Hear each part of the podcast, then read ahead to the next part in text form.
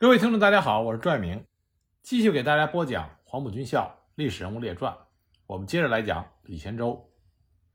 上一集呢，我们讲到李先洲在皖北给新四军第四师，也就是彭雪枫率领的部队造成了比较大的损失。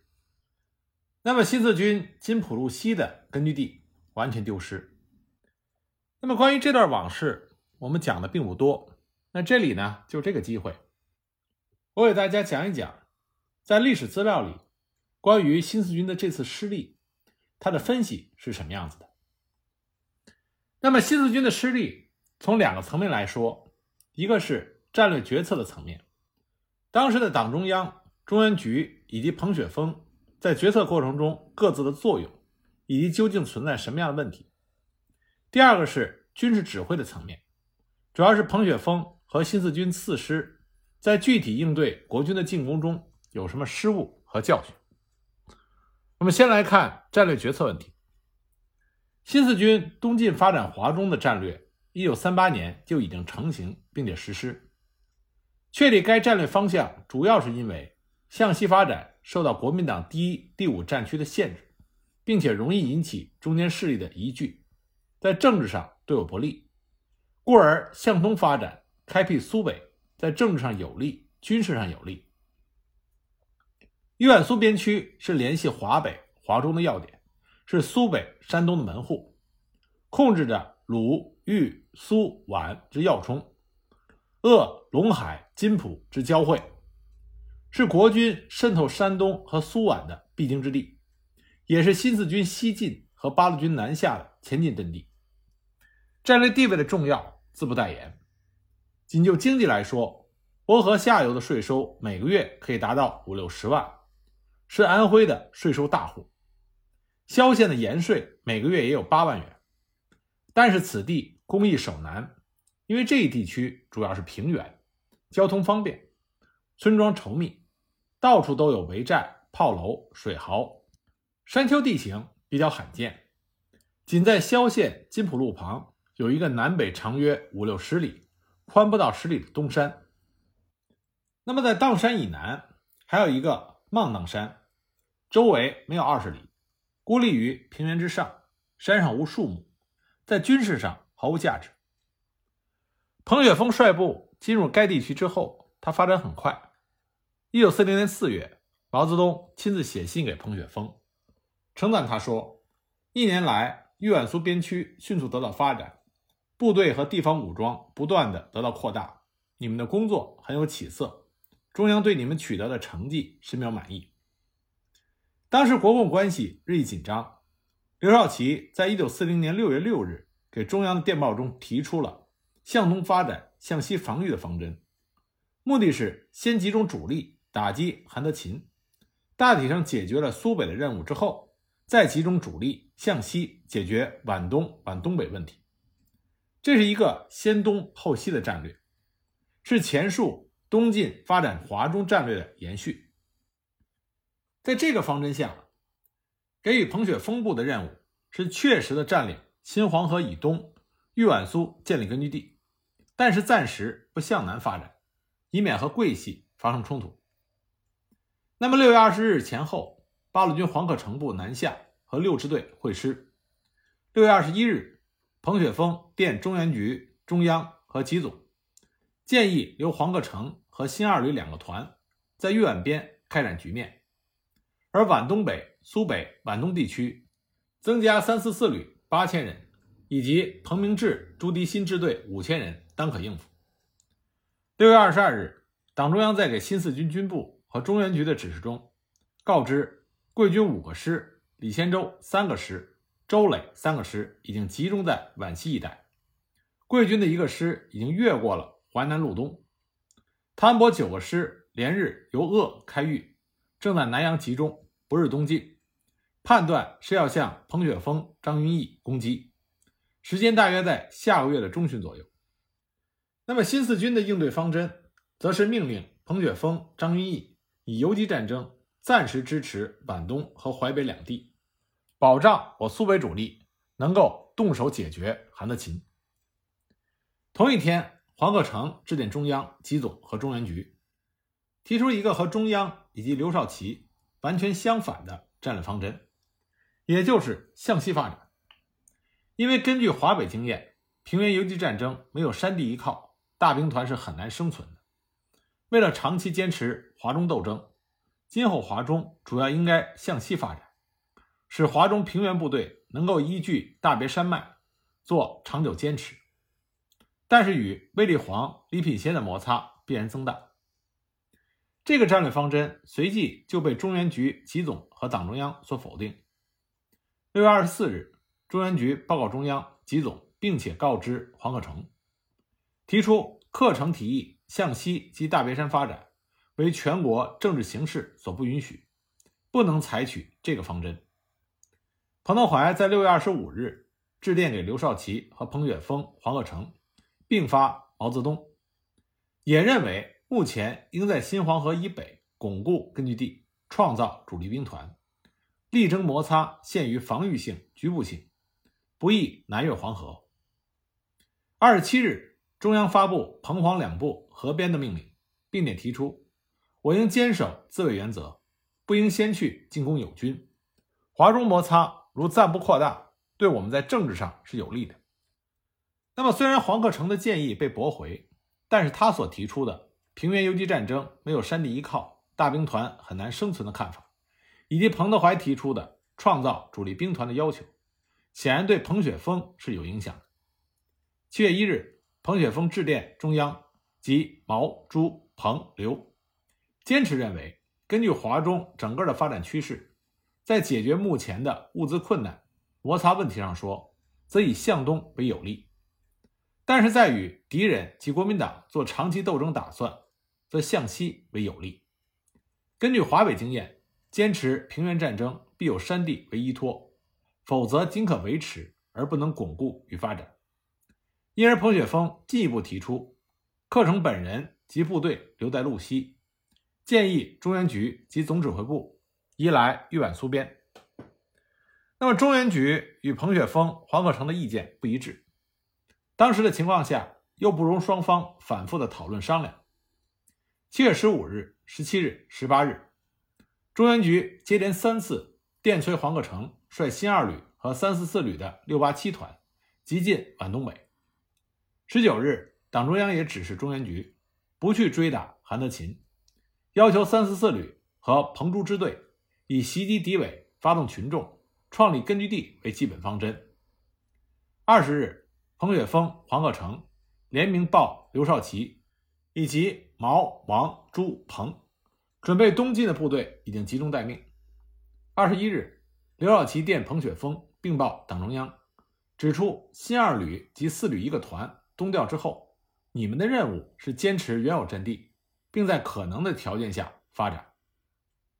七月二十七日，黄克诚率领三四四旅六八七团、新二旅以及原来二纵队的机关，越过金浦路，抵达皖东北。与当地的部队合编为八路军第五纵队，执行向东发展的任务；而四纵队重新整编，辖四五六三个旅，共一万七千多人，执行向西防御的任务。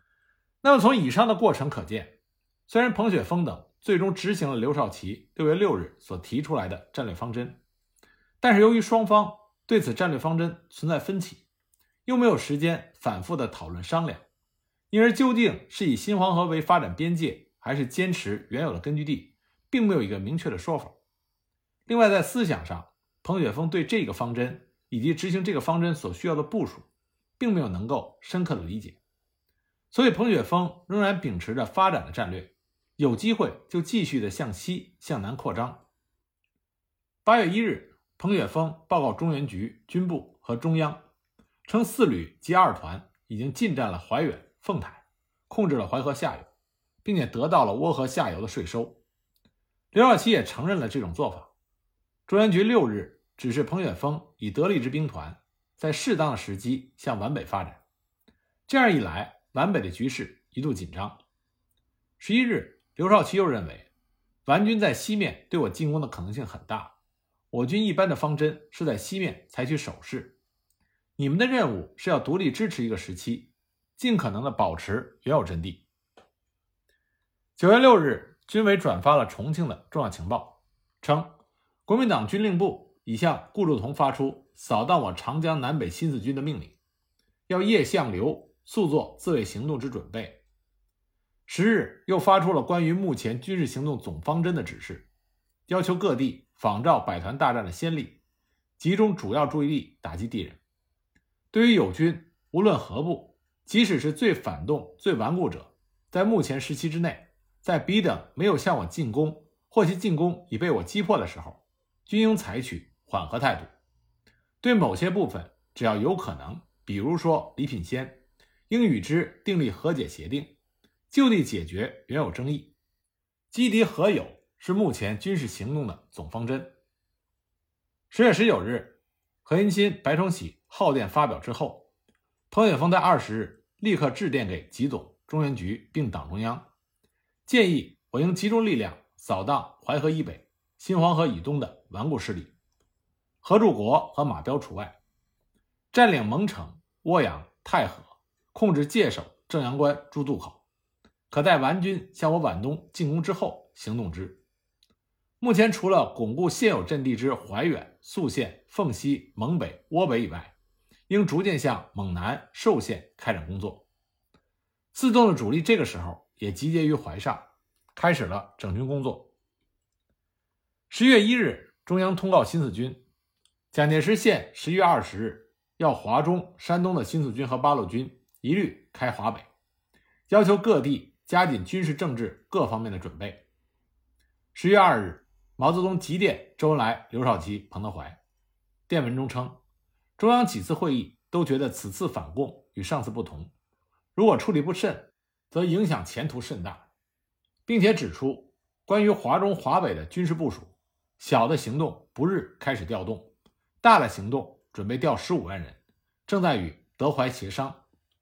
关于汤里的进攻，我们绝不能听其封锁住，必须打到反共军的后方去。这一点是书记处各同志的一致意见。十月三日，毛泽东分别致电给刘少奇、彭德怀。提出政治上进攻、军事上防御，以及政治上进攻、军事上也进攻这两个方案。如取军事上进攻反共军的后方，则规定彭雪枫的任务是巩固现地，防御反共军的进攻，准备迎接主力军的通过。陈毅在六日致电给党中央，称据电皖方剿共军十五万人东进我苏皖边，张云逸、彭雪枫力量均不够应付。请八路军再调增援，此役关系我华中的生存。九日，党中央回电陈毅、刘少奇，指出顽军不论何部向我进攻，必须坚决消灭之。只有消灭此等反攻部队，才有进攻日寇的可能。这意味着已经放弃了九月十日所发出的关于击敌和友的方针。彭雪枫十七日发电报给中央集总和中原局。认为涡河北岸日伪密布，敌我犬牙交错，机动范围小，没有巩固的后方，建议在汤恩伯军没有到来之前，先发制人，推进到淮河以北、新黄河以东，而后守淮河、沙河，使汤恩伯不易北进与东进。但需要较大的兵力才能够应付这一切，建议将六八七团归还建制，并要求黄河支队彭雄、张国华部调豫皖苏归其指挥。更建议华北开来五万到十万人到华中，以便彻底的控制大别山与伏牛山。那么彭雪枫的建议和毛泽东军事上进攻的计划相合，在这种情况下，刘少奇在十九日致电给毛泽东，一方面称基本上同意主力出大别山，但同时也委婉地提出了不同意见，认为在反共军大的进攻没有给予严重打击之前。我之主力不可能取大别山或豫南，否则有严重损失的危险。刘少奇的计划是以彭雪枫部留在路西阻击顽军，适当时候主力转移到皖东北，等待主力决战胜利之后，再一同西进直捣大别山。因而豫皖苏彭雪枫的地区只能以游击坚持，不得已时暂时放弃，待皖东胜利。大别山闹得天翻地覆的时候，配合突然增援部队再收复之，目前不可能处处顾到。这和毛泽东等人提出的先发制人的方针不同，这是后发制人的战略。二十一日，彭雪枫向吉总、中原局并党中央报告，现涡阳之敌继续西犯，其三师新七军又陆续退过黄河。说，提出所部部署，第四旅的主力向蒙、奉、阜边之一线推进，一部活动于奉蒙边，五旅一个团。活动于蒙凤边涡河北岸，旅主力移涡河南岸，接替四旅的防务。六旅留一个团，配合地方部队坚守原地，主力也准备必要的时候进入到壕窝腹边。那么，从十月五日到月底，毛泽东从某些的迹象看出，在中日矛盾仍然是主线的情况下，蒋介石真正投降的可能性不大。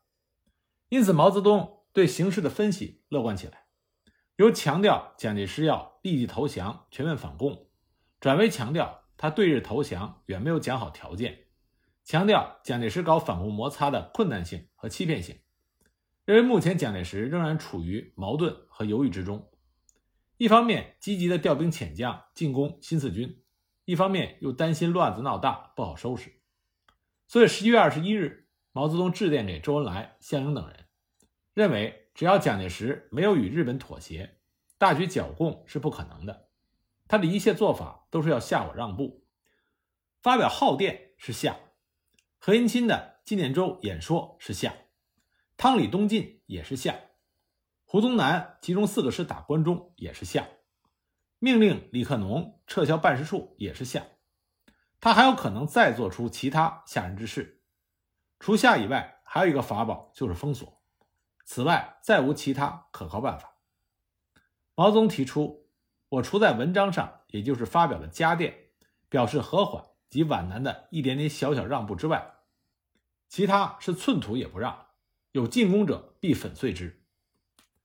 二十九日，毛泽东致电董必武等人，认为无论从哪一个方面来说，目前蒋介石对我大举进攻都是不可能的。三十日，毛泽东又电示周恩来等。断定蒋介石现在奉行的是攻势防御，以攻势的手段达防御的目的，绝非全班战略攻势。因此，这次反攻的规模不会比上次大，只会比上次小，因为我更强了，而比更弱了。以此为出发点，十月二十九日，新四军在苏北就开始发动了曹甸战役，目的是在淮安、宝应之间打开一个缺口，打通苏皖通道。华中新四军八路军总指挥部一共动用了十个团的兵力，分三路进攻韩德勤部。战斗开始进展的很顺利，很快就占领了很多的县城和村镇。但是由于韩德勤拼死守卫，曹甸经过多次强攻未下，战役不得不于十二月七日结束。这次战役，韩德勤部被歼灭了八千人，而新四军也伤亡了两千人。曹甸战役是在轻敌指导思想下进行的，它暴露出了新四军华中实力不足，这反而促使了蒋介石下了解决新四军的决心。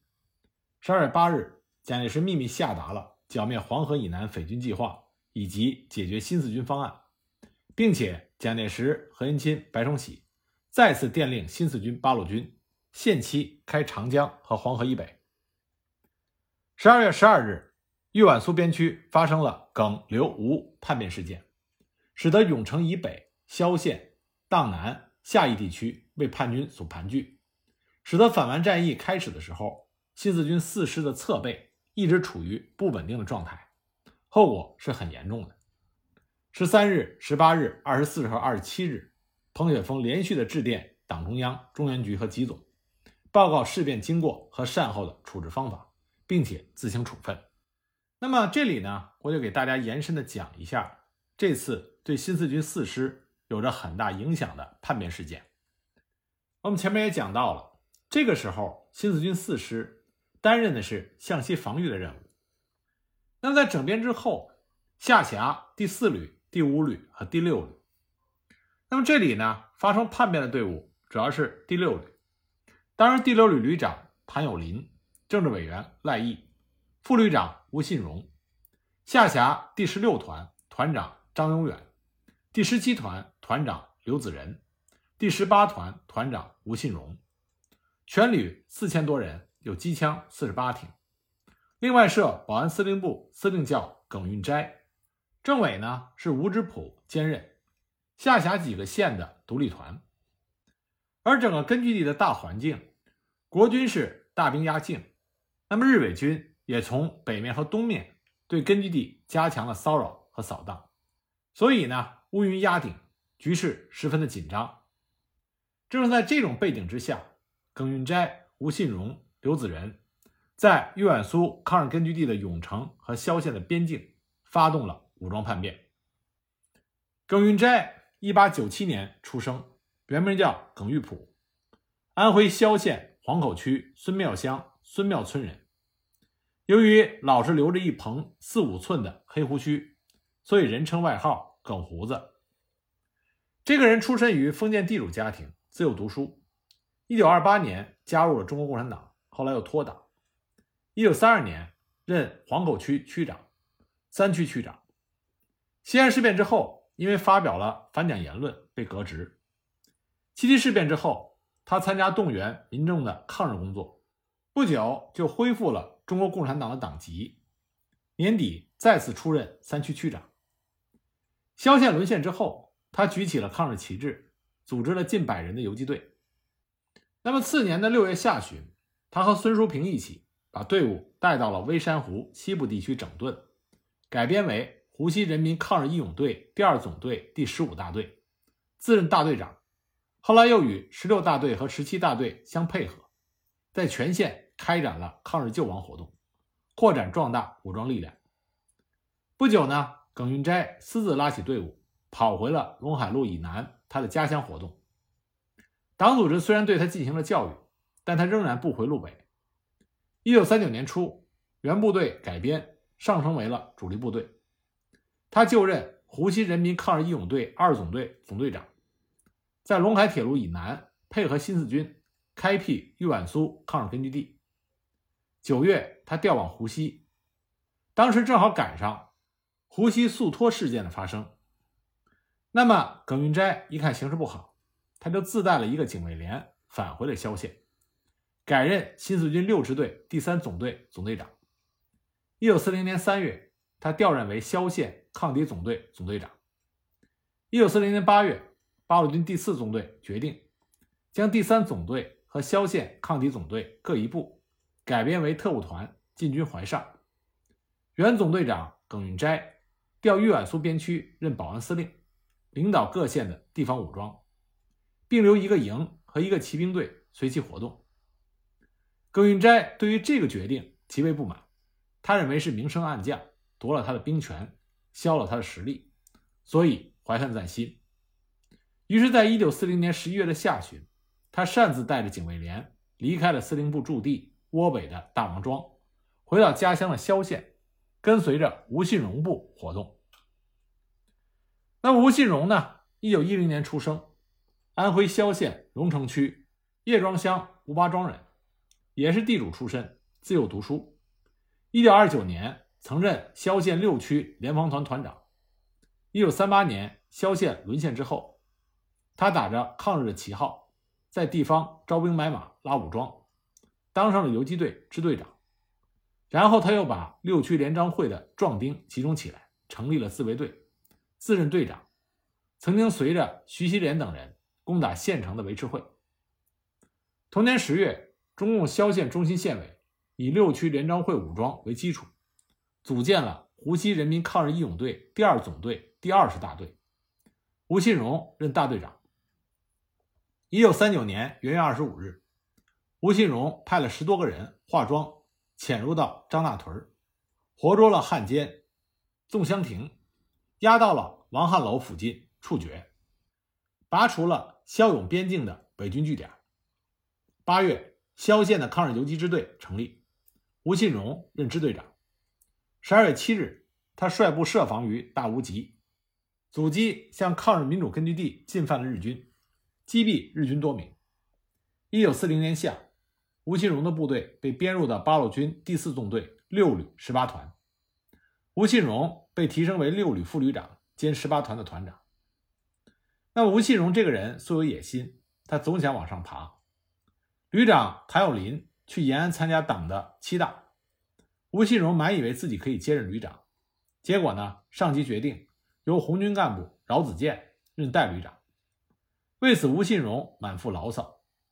当时部队四处打游击，十八团的三个营分别是由吴信荣和团政委参谋长各带一个营活动，他为此又常常发下不满，说他不是副旅长，也不是团长，而是营长。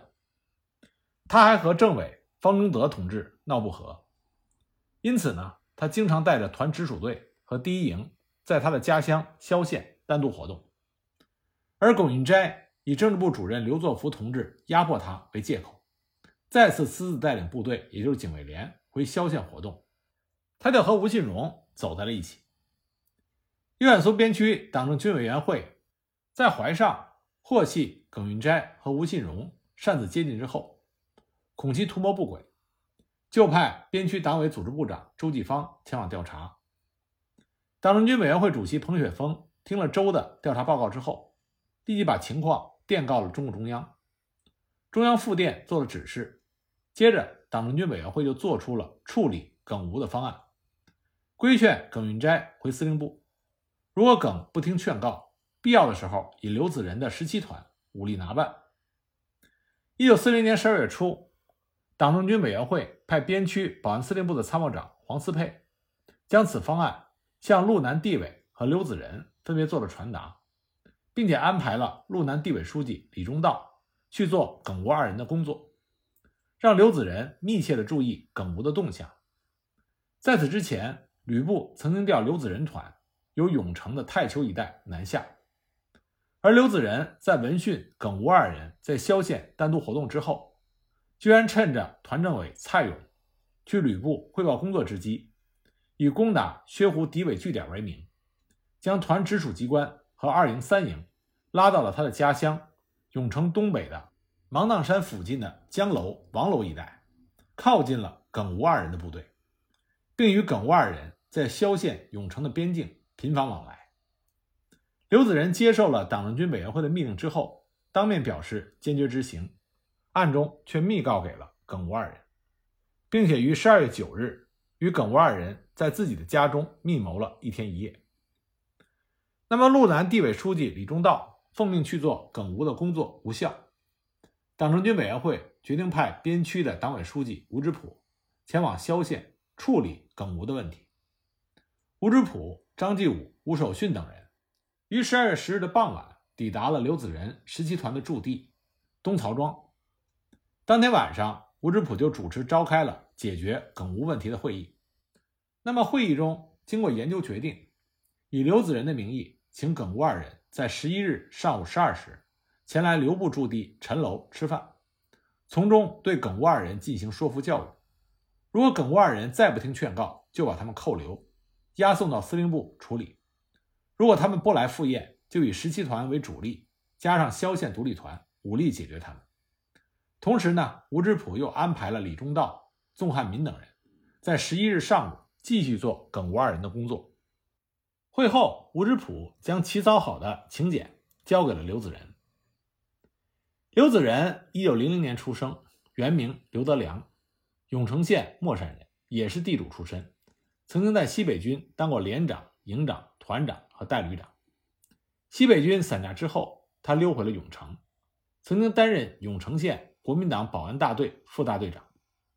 一九三八年六月，永城被日军占领，刘子仁加入了卢玉婷组织的抗日游击队，任湖西人民义勇军第二总队二十九大队副大队长。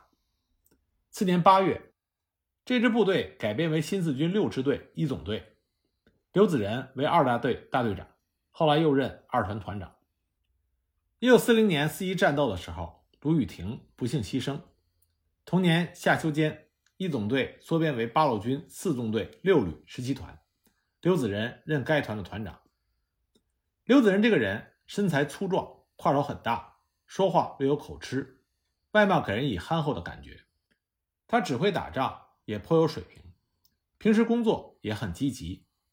编入八路军之后，加入了党组织，上级还是比较信任这个人的，有的领导也被他所迷惑。对他的印象不错。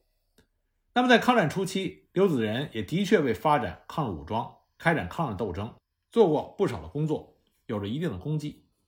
但是因为在旧军队的经历，也让他沾染了很多恶习。那么入党之后，他不注意思想改造，越来越放纵自己，那么个人主义也比较膨胀。同时呢，他虽然表面上看着虚心，但他并不接受同志们的批评和帮助。可这个时候，党组织并不知道刘子仁已经和耿运斋、吴信荣串通一气。那么刘子仁在分送请柬的时候，又附了一封密信给耿运斋。吴信荣信中说：“吴知普带有神枪手吴守训，会以举杯为令谋害你们。你们二人千万不能来赴宴，这将是一场鸿门宴。”那么请柬和密信送走之后，刘子仁又于十一日两次暗中去吴信荣的驻地萧县西南张三座楼，和耿吴二人直接会面，共同策划了叛变的具体步骤。那么关于之后的形势发展，我们下集再继续给大家讲。